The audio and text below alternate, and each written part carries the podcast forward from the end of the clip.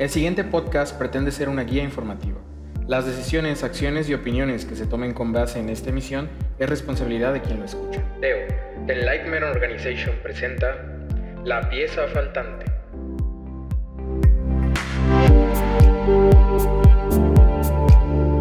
Hola y bienvenidos al podcast de La pieza faltante. Yo soy Melanie y el día de hoy vamos a hablar de la infidelidad. Tan, tan, tan.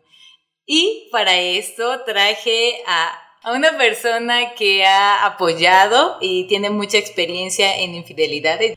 Les voy a hablar un poquito de ella, de Aline Powell. Ella ya ha estado con nosotros en anteriores podcasts. Para las personas que nos estén escuchando eh, por primera vez, les voy a hablar un poquito de ella. Aline es una entrenadora certificada con más de ocho años de experiencia en la tecnología de transformación del ser. Es una educadora entusiasta, creativa y apasionada, que ha transformado las vidas de quienes ha entrenado, apoyándolos a alcanzar sus metas y objetivos. Actualmente es un líder visionario, directora del área de contenido y desarrollo conceptual en la organización TEO, The Enlightenment Organization. Entonces, bienvenida al podcast, Aline. Muchas gracias, Melanie. Es un placer estar aquí contigo nuevamente. Ok, bueno, yo sé que este tema tal vez es un poco escabroso para algunas personas. Algunas personas creo que evitan hablar de infidelidades, ya sea eh, por miedo a que les sean infieles o por miedo a cómo los ven las personas por haber sido infieles. No sé quién de nuestros, cada, cada que escucha que nos esté aquí en, en este momento escuchando, eh, ya sabrá de qué parte de la... De qué pie cogea. De qué pie cogea, de qué bando está. y si no estás de ningún bando, pues te felicito. Te felicito porque eres... Cuelga ahora. porque eres como una pequeña parte de, alguien, del mínimo. Entonces, em, me gustaría que nos explicaras un poquito tu visión de la infidelidad. ¿Cómo tú definirías la infidelidad? Mira, yo defino la infidelidad como el rompimiento de la confianza entre dos personas que han hecho un acuerdo previo de esta confianza. ¿Ok? Esta confianza no me refiero a una confianza solamente sexual, también puede ser una confianza verbal, una confianza de amistad, una confianza económica que tú pones en la otra persona que supuestamente o pensamos que es nuestra pareja. ¿Correcto? Entonces, para mí, una infidelidad es un rompimiento de tu palabra de honor, de hacer un acuerdo, de ser honesto, de ser honesta, de ser comunicativo y de mantener las responsabilidades o los compromisos que tú adquiriste dentro de esa relación. Ok, hay veces en que eh, el acuerdo que mencionas no se habla como tal. Digamos que cuando tú dices, ya somos novios, está como por default que no se van a ser infieles, pero nunca dices, oye, a ver, tú y yo no podemos estar con nadie más. O sea, es algo como socialmente conocido que si tú estás con una pareja, no vas a ser infiel. Pues eso es lo que queremos pensar, eso es lo que pensamos y justamente eso que tú acabas de decir de implícito es justamente el problema de por qué llegamos a tanto drama en la infidelidad. O sea, si verás a tu alrededor en las novelas, en las revistas, que si Juan ya le fue infiel a Pedro y, Pedro le fue infiel a María y María hizo un escándalo porque le fueron infiel y todo eso.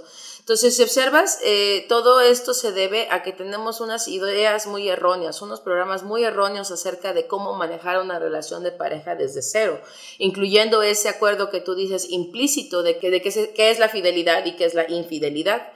Entonces, algo que tenemos que remontarnos es al pasado, a la prehistoria, donde quiero decirte que la infidelidad es tan vieja como el matrimonio o como las relaciones de pareja en unión, ¿no? Cuando se crea el, el, organismo, la idea de, de, matrimonio, pues también se tiene que crear el organismo, la idea de la infidelidad, ¿no?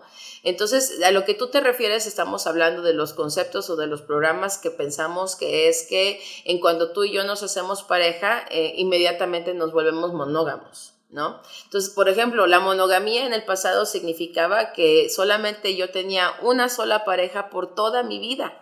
Ahora la monogamía significa que solamente estoy con una persona durante lo que dura esa relación. ¿No? Entonces, si como puedes ver, la, la, idea o la definición de lo que es la monogamia ha estado evolucionando y cambiando mucho a través de los tiempos. Y aquí la pregunta es, ¿qué significa infidelidad para ti y para tu pareja? Porque si tienen ideas diferentes, si tienen ideas totalmente opuestas, si ni siquiera platican para ponerse de acuerdo, para comprender qué significa, porque por ejemplo, tal vez para ti eh, ser infiel significa que yo no pueda ver, no, no pueda tener amistades de mi propio sexo, que yo no pueda este, ver chicas guapas en, el, en la computadora, tal vez que no pueda ver pornografía. Entonces para ti puede que signifique que básicamente yo no tenga sexo con alguien más. Entonces, las definiciones que tenemos de qué es ser fiel diferencian, varían mucho de persona a persona y si tú no las platicas y no te pones de acuerdo antes, pues obviamente puedes que caigas en unos problemas bastante interesantes en tu relación de pareja.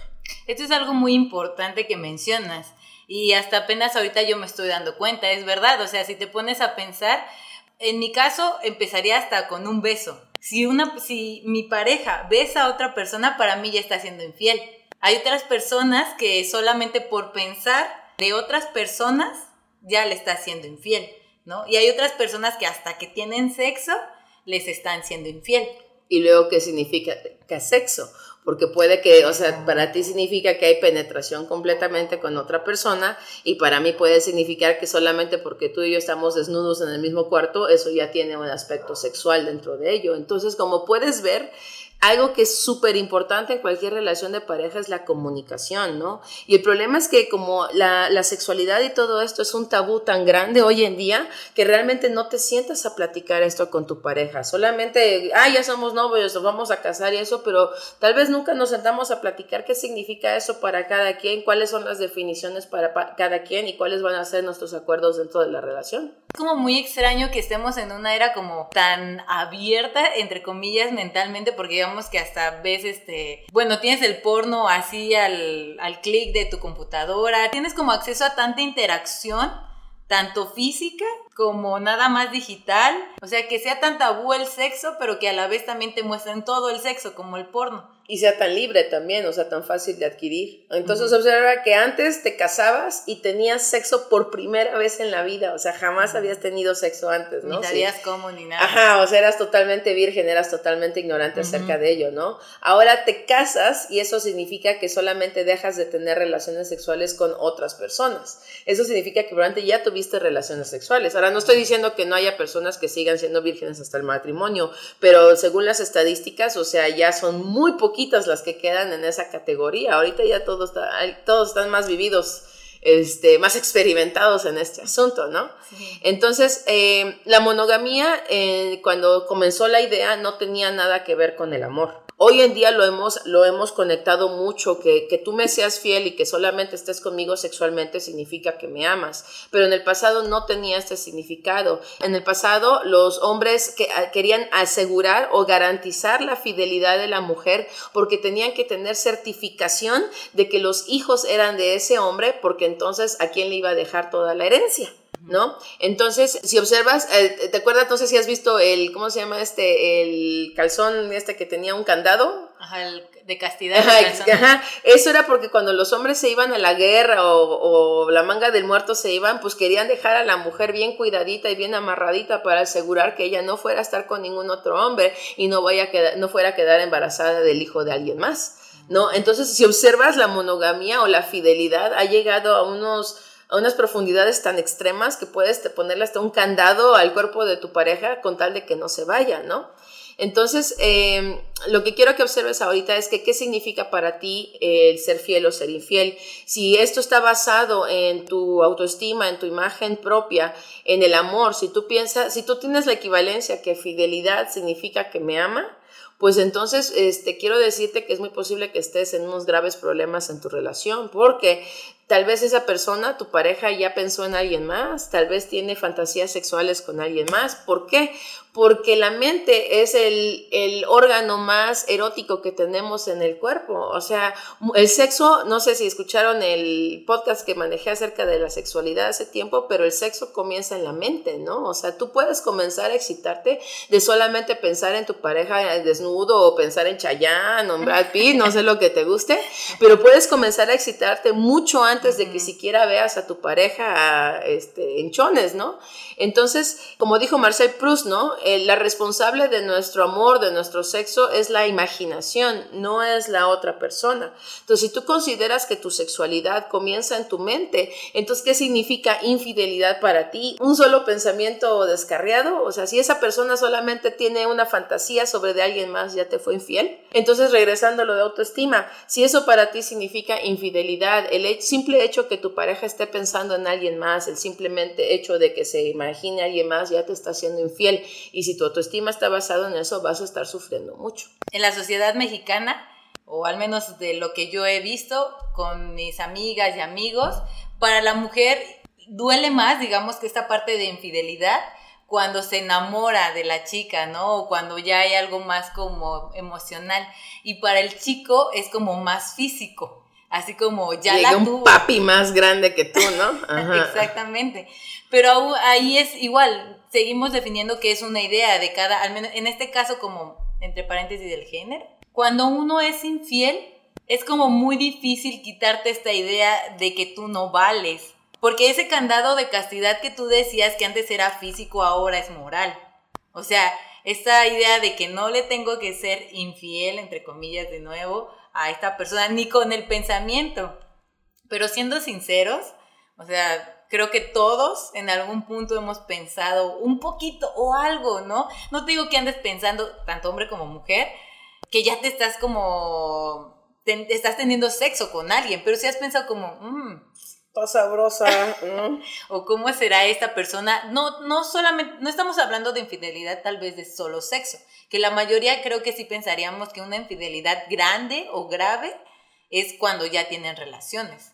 ¿no? Pero una infidelidad también puede ser como platicar con otra persona de lo que decías, ¿no? Tener una, amistad muy cercana con alguien del sexo opuesto o del sexo que te atrae a ti en, una relación de pareja. Que de hecho ya tenemos un podcast de si existe la verdad, si puede existir una verdadera amistad entre un hombre y una mujer, ¿no? Entonces, si tienes como esta duda, puedes ir a, ese podcast y solucionar, ¿no? Bueno, esa duda al menos.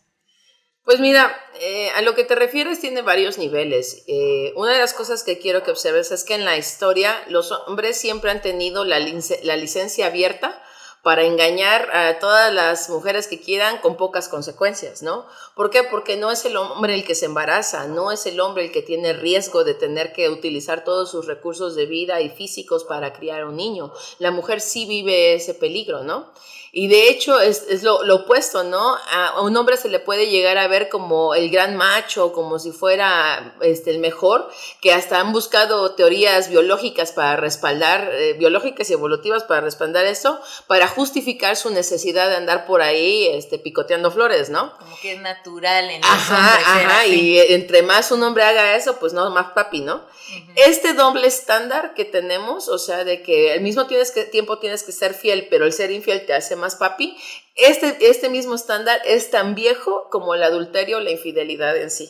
O sea, esto, puedes ver este, gráficas de esto literalmente dibujadas en, en los frescos de, de, la antigua Grecia, de la antigua Roma, puedes ver depicciones de infidelidad así este, demostrada, ¿no? Entonces no es algo nuevo. Pero lo que tenemos que ir es un poquito más profundo. Por ejemplo, el hombre todavía tiene, tiene que tener esta presión de alardear, de, de presumir, de exagerar. Eh, porque pues entonces es más macho, es más hombre, es más atractivo, ¿no?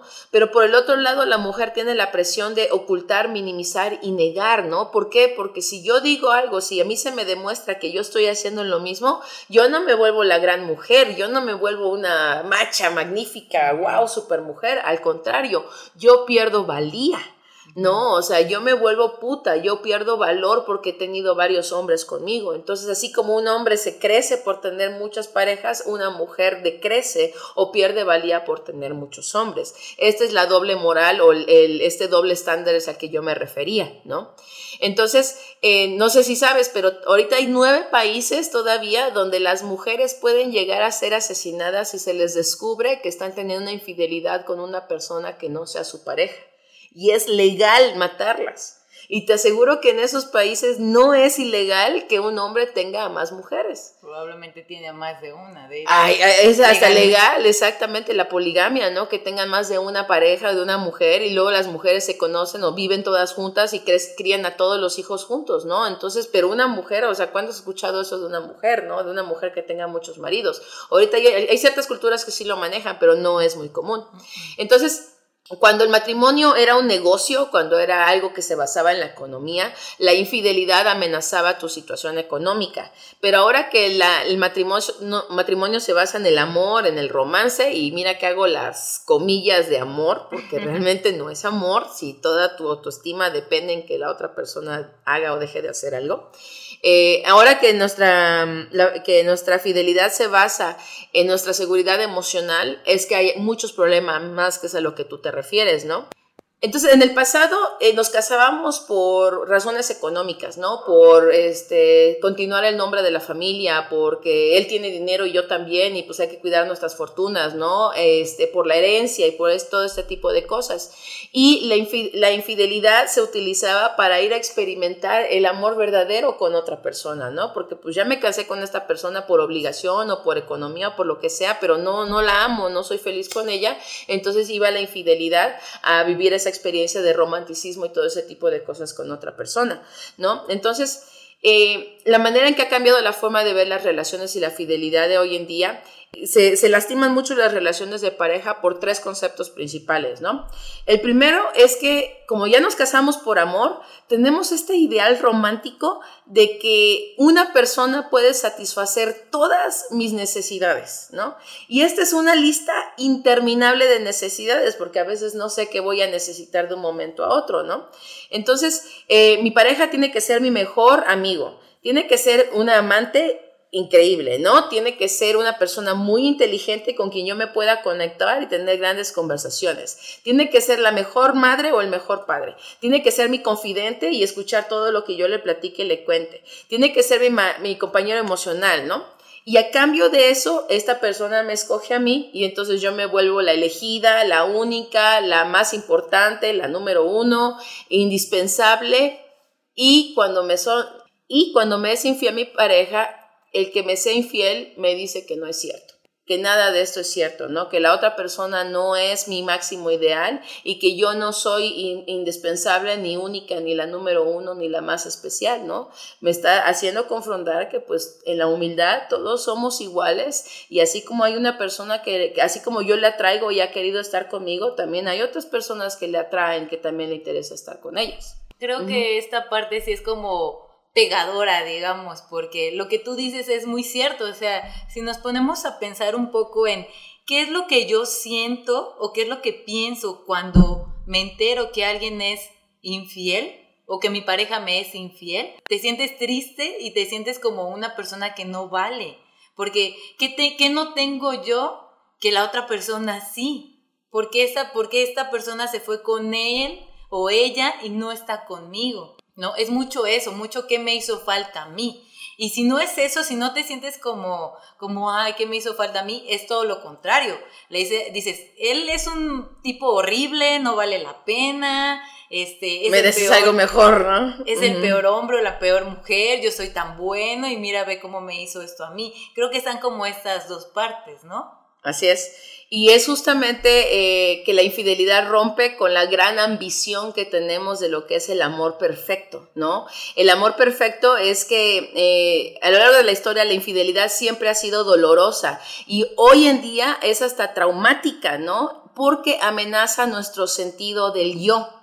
¿No? Porque dices, es que yo pensé que conocía muy bien a mi pareja, yo le di todo, eh, ¿qué, qué, cosa le, no le faltó nada, o sea, tenía todo aquí en casa, ¿no? Ahora ya no sé si puedo confiar en nadie, si ya no puedo volver a confiar en esta persona, puedo confiar en la vida, porque la infidelidad es una violación de confianza, que cuando has puesto tu identidad de ti mismo, tu identidad de, de ser, entonces comienzas a tener crisis de quién soy yo y, y, o sea, qué fue lo que yo hice mal, lo que fue lo que no di, o comienzas a proyectarlo, como dices tú, en la otra persona como un problema de autoestima o de autoimagen de la otra persona. ¿no? Pero el problema de todas estas preguntas es que todo esto se queda solamente en la mente, o sea, le das vueltas y vueltas y vueltas y nunca vas más profundo a realmente entender qué son las motivaciones, por qué lleva, por qué fue esa persona a buscar algo más. Entonces, si tú consideras que cuando te son infiel una, una persona, cuando rompe su palabra, es el fin de la relación, entonces tú nunca tienes oportunidad de tener esas preguntas contestadas. ¿no? Mandas a la Patagonia a la otra persona, le dices que no lo quieres volver nunca más a ver, nunca más en tu vida y nunca tienes la oportunidad de decir, oye, ¿cómo pude yo ser una mejor persona? ¿En qué fallé en hacerte feliz? ¿Cómo pude haber mejorado? Oye, ¿cómo, ¿cuándo comenzaste a ser infeliz en la relación? ¿Cómo, este, ¿Qué pasó que no me lo comunicaste? ¿Qué pude haber yo hecho para que tú mantuvieras el interés en la relación? Y son justamente esas preguntas que hacen que, que la relación se vaya a otro nivel. ¿no? O sea, sería bueno hacerlas antes de que haya una infidelidad, pero lo que te quiero decir el día de hoy es que la infidelidad no es algo totalmente negativo, ni tiene por qué ser el fin de la relación al 100%. O sea, conozco relaciones que ya estaban en sus, ¿cómo se dice? En sus últimas patadas, digamos, y pues ya la infidelidad vino a tronar todo y vaya la relación. Pero hay relaciones en las cuales las personas todavía se aman. Hay, relaciones en las cuales tienen hijos de, por medio. Hay relaciones en las cuales han creado negocios gigantescos, eh, planes de vida de muchos años que por solamente una infidelidad destruyen todo. ¿No? Entonces la infidelidad da la oportunidad de realmente profundizar en la intimidad dentro de la relación y abrirte a conocer a la otra persona, en primer lugar, como un ser humano que falla. ¿Te acuerdas que hace te dije que teníamos como una un alto estándar. Exactamente. Oye, las personas fallan, las personas se equivocan, las personas cometen errores, las personas tienen necesidades, las personas se dejan llevar por sus loqueras, las personas se dejan llevar por la calentura. Entonces, checa en tu vida, tal vez, tal vez nunca has sido infiel, pero tal vez has hecho malas decisiones en base a tus emociones, ¿no? Tal vez te compraste algo muy caro y has pasado años pagando esa deuda. Esa fue una decisión emocional, por ejemplo, ¿no? Entonces, cuando tú no permites que tu, que tu pareja falle o que tú falles dentro de la relación y no hay esta comunicación y esta búsqueda de llegar a un acuerdo mutuo, de comprender qué fue lo que pasó, no solamente para yo limpiar mi parte y tomar responsabilidad de mi parte, sino de ver de cómo podemos trabajar juntos si nos interesa llevar esta relación a un nuevo nivel. Ok, lo que yo veo de, esta última parte es la infidelidad no es algo malo, entre comillas, de nuevo. Este, este podcast está lleno de comillas, pero que no es algo malo, que es como una oportunidad en tu relación. Y otra es, que considero que es muy importante, es lo que tú sientes a la hora de que te son infieles. ¿Cómo te sientes tú? ¿Qué valor te estás dando tú? Entonces sería como cuando pasa esto, tu valor como persona, tu valor como ser, y otro es tu autoestima, y el otro el valor de tu relación, porque digamos que es como, es como una super oportunidad de crecimiento, así como que tú vas escalando pequeñas paredes y la infidelidad es así como un muro de contención que tú tienes como que ir escalando. Y sí considero que si después de que se fue infiel y solucionan eso, la relación está en un otro super nivel. ¿Sabes qué creo que pasa a veces? Que estamos mucho en el qué dirán. Tal vez tú sí quieres continuar esa relación, tal vez los dos sí quieren, pero es como tu mamá, tu la sociedad te va a decir no que te merece, que eres un cuernudo, una cuernuda. Solo te está usando. ¿No? Y que tú tienes súper dependencia emocional por estar ahí. O sea, creo que la, la sociedad en algún punto también te empieza como a atacar diciendo, ya, se, ya fueron infieles, ya, o sea, se terminó. Los dos son malos en esta relación, el otro es un mentiroso, tú eres una dejada, ¿no? O sea, como esto.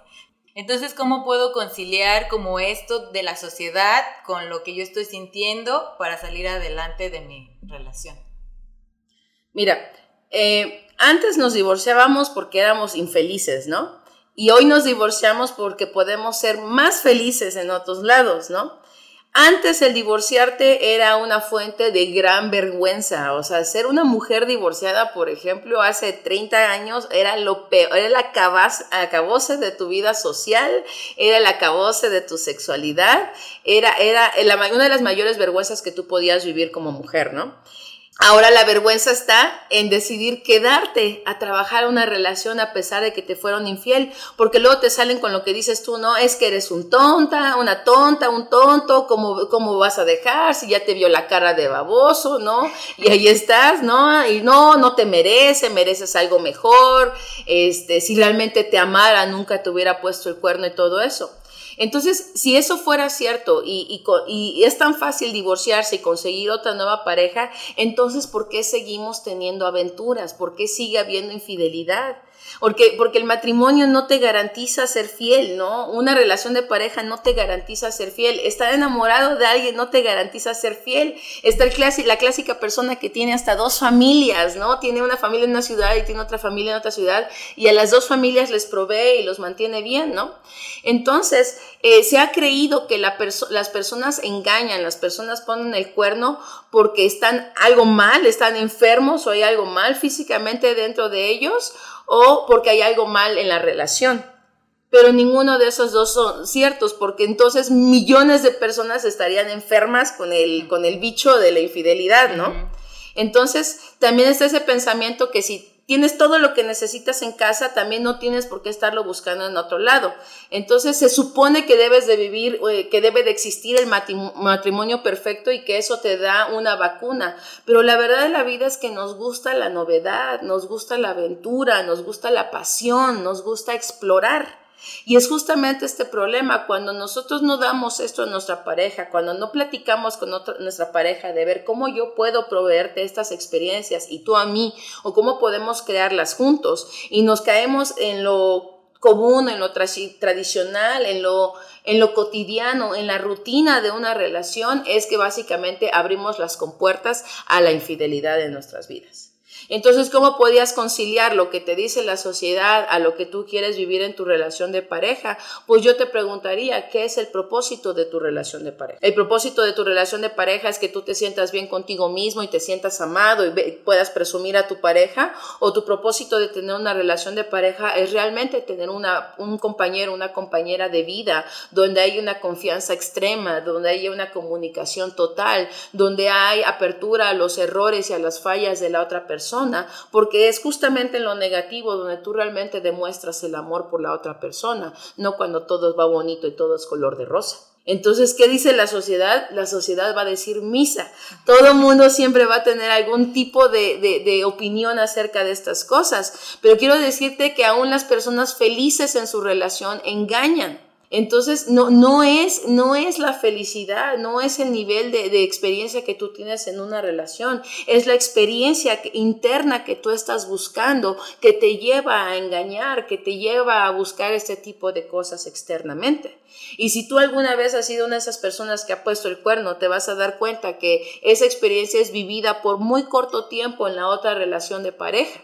Así que tú, si tú alguna vez has puesto el cuerno o has hecho algo indebido o has hecho algo ahí este, tabú, sabrás que la excitación y la emoción del momento dura, pero dura poco. Entonces hay una parte de nosotros que está buscando sentir pasión, aventura, novedad, amor total, amor este, infinito, no sé cómo decirlo, dentro de nosotros, que a veces pensamos que nos los provee una, una aventura o nos los provee lo prohibido, pero realmente lo que nosotros estamos buscando es la verdadera felicidad y el único lugar donde vas a encontrar eso es dentro de ti mismo. Ok, esto es algo muy importante porque estás diciendo lo que, bueno, creo que nos has dicho durante todo el podcast entre líneas, que el asunto es contigo y dentro de ti, no es tu, no es pareja, no son los pensamientos, no es la sociedad, no es nada de eso, siempre es como en ti y lo que está pasando dentro de ti. Y que creo que de un lado, si tú, por ejemplo, te fueron infiel, no lo, no lo personalices, ¿no? Como de que yo que tengo menos, sino que esa persona está buscando algo dentro de sí mismo afuera. Y si tú lo hiciste, no te culpes tal vez de que, de qué mala persona soy o no sé, todo lo peor que te puedas imaginar, sino busca tal vez dentro de ti qué es lo que te está haciendo falta. Bueno, aparte de lo de tu relación, ¿no? Que también ah, son esas preguntas que nos estás diciendo. Pero aquí también se me viene otra pregunta hemos comentado de cuando te es infiel, ¿no? Pero una vez. Y si te es infiel como muchas veces. Pues si una persona ya te está haciendo infiel muchas veces, entonces aquí tenemos que regresar hasta el principio de la relación y preguntar cómo es que te juntaste con una persona así. ¿no? Yo conozco mujeres que se han casado con un hombre a pesar de saber que son muy mujeriegos, con la gran idea de que mi amor lo va a cambiar. ¿No? O sea, ese es de mis favoritos, porque si no lo cambió en el noviazgo, o sea, ¿qué te hace pensar que solamente al firmar un papelito del matrimonio eso va a cambiar a la otra persona? Entonces, si una persona, y aquí quiero decir hombre o mujer, constantemente está en un proceso de infidelidad, de mentiras, de traición y de engaños, ya no estamos hablando de algo que tú pueda, que, que pueda ser útil para manejar la relación.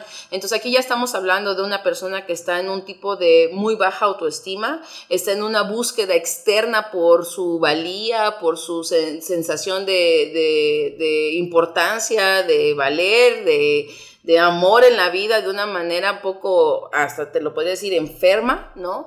Que esa búsqueda es más importante que su integridad.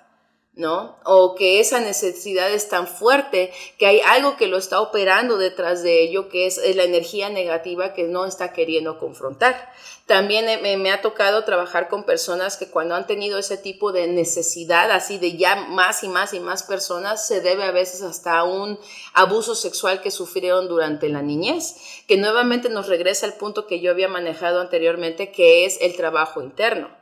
Entonces, si tú te encuentras en una relación donde la persona está constantemente engañándote, poniéndote el cuerno, mintiéndote y todo esto, y no está buscando realmente trabajar en sí mismo en sí misma, entonces tú tienes que considerar realmente que tal vez esa relación no tiene el lado positivo del engaño que había yo hablado anteriormente. Esta relación realmente es una persona que no tiene absolutamente ningún compromiso de amar. Eso es bueno, ¿no? Que si nos está diciendo que la infidelidad es algo positivo para potencializar una relación, una confianza, una intimidad, pero no una constante de infidelidad, ¿no? Eso es algo muy bueno. Sí. Gracias por aclararlo. gracias a ti. Mira, otra de las cosas que sucede en la infidelidad es que eh, he trabajado yo con muchas personas que son profundamente monógamas en sus creencias y lo son con su pareja físicamente. Pero a veces llega una persona a tu vida que viene a romper todo ese tipo de cosas, que viene a encender, o sea, ahora sí que el león dormido dentro de ti, que no, a veces no, ni siquiera te acordabas que tú tenías ese tipo de deseos o ese tipo de experiencias dentro de ti, ¿no? Y aquí es donde una persona entra en muchos conflictos entre sus valores, o sea, las cosas que piensa que son correctos y cómo quiere vivir y su comportamiento, ¿no? Y, son a menudo, son las personas que han sido fieles por décadas, o sea, por muchísimos años, pero un día se encuentran a esa persona y, y tienen la oportunidad de cruzar esta línea que nunca pensaron cruzar, nunca pensaron que iban a estar en esa situación, tienen el riesgo de perderlo todo y al mismo tiempo que una infidelidad o una aventura es un acto de traición, también es la expresión de esa persona de añoranza y de la pérdida de una parte de su identidad que ha perdido a través de los años. A veces por mantener estos valores de quién me han dicho que yo tengo que ser una buena mujer, un buen padre, un buen esposo, una buena pareja, todo este tipo de cosas. Vivimos en estas cajitas de cómo pensamos que deberíamos de ser e ignoramos nuestras pasiones y nuestros deseos más profundos. Inclusive que a veces ni siquiera se lo compartimos a nuestras parejas porque nos da vergüenza compartirle estas cosas oscuras y negras de mí porque yo las veo como malas o como sucias, ¿no? Entonces vamos a decir que un día se presenta una persona que te da la oportunidad de vivir todas estas experiencias contigo y pues hay veces que la persona dice yo quiero experimentar esto, aunque sea solamente una vez en mi vida, ¿no? Y es ahí donde van y tienen la aventura. Hay muchas cosas que simplemente con, que las saques a la luz, con que los digas, dejan de ser tan importantes. Son esas cosas que nos tragamos, que literalmente nos ahogamos con estas cosas porque no las expresamos, no las comunicamos, no nos permitimos vivirlas. Son a veces, y la gran mayoría del tiempo, lo que nos lleva a hacer este, errores y equivocaciones en, en nuestras relaciones. Ok, bueno, entonces algo muy importante, ya sea que tú hayas sido infiel o no hayas sido infiel, expresar lo que sentimos, lo que queremos. También es un, es un punto muy importante.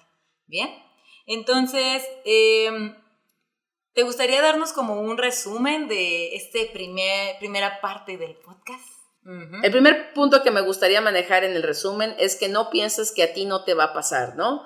Eh, puede que cuando estés eh, recién iniciando una relación o estés en el auge del enamoramiento, pues no haya deseos, no haya interés de estar con nadie más. Pero conforme avanza el tiempo y nos ubicamos en esto que hablamos de ya la comodidad de una relación y la falta de interés y la falta de novedad, pues obviamente se abren más las posibilidades de la infidelidad. Entonces la infidelidad ha existido desde los tiempos remotos antiguos y no es nada nuevo y no va a ir a ningún lugar. También tenemos que comprender que este, hemos cambiado mucho las razones y los motivos de por qué hacemos compromisos de fidelidad. ¿No? En el pasado era para proteger el nombre y la herencia, la, la, riqueza de una familia. Hoy en día cuidamos mucho la fidelidad con tal de proteger el autoestima y la fidelidad, ¿no? Lo que llamamos el amor.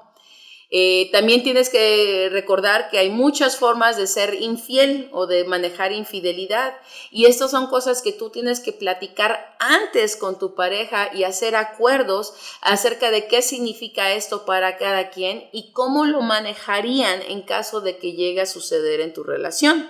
Entonces, por ejemplo, oye, me gustaría que si te interesa alguien más, pues me lo comuniques, ¿no? Y también que me digas cómo vamos a manejarlo en caso de que no me lo comuniques y yo me entere por otras partes. Porque pues sería muy bonito pensar que todo el mundo podemos ser súper honestos y súper abiertos y decir la verdad, pero eso no es cierto. Eso a veces la verdad es de las cosas que más trabajo nos cuesta decir. ¿no? Entonces cuando tú te abres a, a, digamos, a todas las posibilidades posibles que puedas ver dentro de un acto así en la relación y vas como negociando cómo lo manejarías, tienes más posibilidades de poder eh, atravesar este momento doloroso y salir del otro lado habiendo utilizado la infidelidad como algo positivo para tu relación. Otra cosa que tengo que resumirte es que a veces ni siquiera tienes que poner los cuernos en persona, a veces tu imaginación es suficiente. Y si tú eres tan inseguro o insegura que aún que tu pareja piense o imagine o fantasíe con alguien más, te causa celos, te causa inseguridad, entonces el problema está en ti porque tú no puedes controlar la mente de, ni los pensamientos de tu pareja. Ahora sí que dentro de ti tú eres ama y señora, amo y señor de tus pensamientos y nadie tiene el derecho ni, ni, la oportunidad de venir a, a, controlar o a manipular tus pensamientos a lo que tú, esa persona piensa que debe de ser. Otra cosa que tienes que recordar es que hoy en día, en la era de la información, es muy fácil encontrar con quién engañar y también es muy difícil mantenerlo en secreto. Entonces, a veces la comunicación abierta, la honestidad y ahora sí que armarte de valor e ir a hablar con tu pareja te puede ahorrar increíbles cantidades de drama, de dolor y de sufrimiento en tus relaciones. Entonces, ah, repasando las tres maneras profundas que la infidelidad lastima una relación, es que eh, cuando haces que la otra persona sea tu todo y hace cuenta que tú te vuelves el satélite que da la, la, vuelta alrededor de tu pareja y esa persona significa todo para ti y tú no sabes cómo vivir sin esa persona, si esa persona te llega a engañar, puedes pasar mucho sufrimiento y mucho miedo en la vida, ¿no? El segundo es que eh, la, infidelidad se considera una traición, que es algo irreparable y que cuando una vez que ya te han traicionado no hay forma de solucionar ni sacar nada bueno de ello. Y quiero decirte que sí, que de la infidelidad puede salir una nueva relación de pareja. Y digo nueva porque literalmente la relación de pareja anterior se acaba y hay que reiniciar una nueva con mucha mayor comunicación, mucha mayor integridad, mucha mayor apertura a quienes somos y que somos seres humanos, que cometemos errores y que también podemos aprender de ellos. Y tercero, que este es el más importante para mí también, es que observa cuánta energía ponemos en mantener este ideal de una relación perfecta, en vez de abrirnos a ver cómo podemos crecer una relación mucho más allá de lo normal, entre comillas, ¿no? De tú y yo somos novios y se acabó, ¿no? ¿Cómo puedo yo ayudar a mi pareja a crecer? ¿Cómo puede esa persona ayudarme a mí? ¿Cómo podemos conocernos, conocernos de una manera más profunda, ¿no? Y sí mereces ser feliz, todos merecemos ser felices, pero la felicidad es algo que cada uno de nosotros estamos creando y es lo que vamos a compartir con la otra persona. No es mi pareja la que es responsable de hacerme a mí feliz. Entonces, cuando yo tomo la responsabilidad de, mi felicidad y darme cuenta que no se va a dar fácilmente, no se va a dar sin esfuerzo, no se va a dar mágicamente nada más porque ya somos novios, sino es algo que tenemos que hablar, que negociar, que ponerle, echarle ganas, que dedicarle tiempo y energía, entonces te das cuenta que la felicidad es algo que tú creas, no solamente es tu derecho de vida. Me gusta que estamos resignificando la palabra de infidelidad a Dependiendo, digamos, si ya te fueron infiel, qué tanto dolor o sufrimiento tuviste en la infidelidad es el grado de autoestima, digamos, que tienes, ¿no? Y otra es, si tú fuiste infiel, ¿qué es lo que te hace falta? O sea, dejamos de lado como la infidelidad como, ah, lo malo, sino que es un gran botón que te dice en qué momento de la vida estás, ¿no? Entonces, me latió. Entonces, en el próximo podcast vamos a hablar un poquito más profundo acerca de la motivación, por qué la gente son infieles, qué es lo que estás buscando sentir cuando estás ahí buscando qué tan verde está el pasto del vecino, ¿no? Este, y en un podcast más adelante quiero hablar de las maneras de cómo puedes tú mantener la llama o la chispa encendida en tu relación que obviamente no te garantiza que alguien te va a ser fiel toda tu vida, pero sí garantiza o sí asegura que puedas llevar o tener, vivir una experiencia de muchísima mayor amor, integración, conexión con la otra persona, lo cual reduce grandemente las posibilidades de que te pongan el cuerno. Así es. Es como morir, uno no sabe cuándo, ¿no? Así es. La infidelidad igual, uno no sabe cuándo va a pasar, pero uno debe de estar listo. Así es. Entonces, eh, gracias por compartir tu tiempo. Eh, yo sé que, nos, que todos estamos como ansiosos por el podcast eh, de la parte 2 de infidelidad. Este podcast, este segundo podcast lo puedes encontrar en el portal Teo. Si estás interesado en ello, puedes entrar a www.estardespierto.com y ahí nos estaremos escuchando. También, si tienes alguna duda o pregunta o saludo para Lynn, le puedes escribir a la pieza Recuerda que nos puedes seguir en Facebook y nos puedes escuchar en las plataformas de Spotify y de SoundCloud. Agradezco mucho todo tu tiempo, Aline, toda tu sabiduría, toda tu experiencia y que nos estemos viendo en más podcasts, ya que, como nos comentó Aline, va a seguir estando aquí hablándonos de las parejitas. Gracias a ti, Melanie. Espero que hayan disfrutado este podcast y espero que escuchen el que sigue. Gracias. Yay. Bueno, nos estamos viendo. Adiós.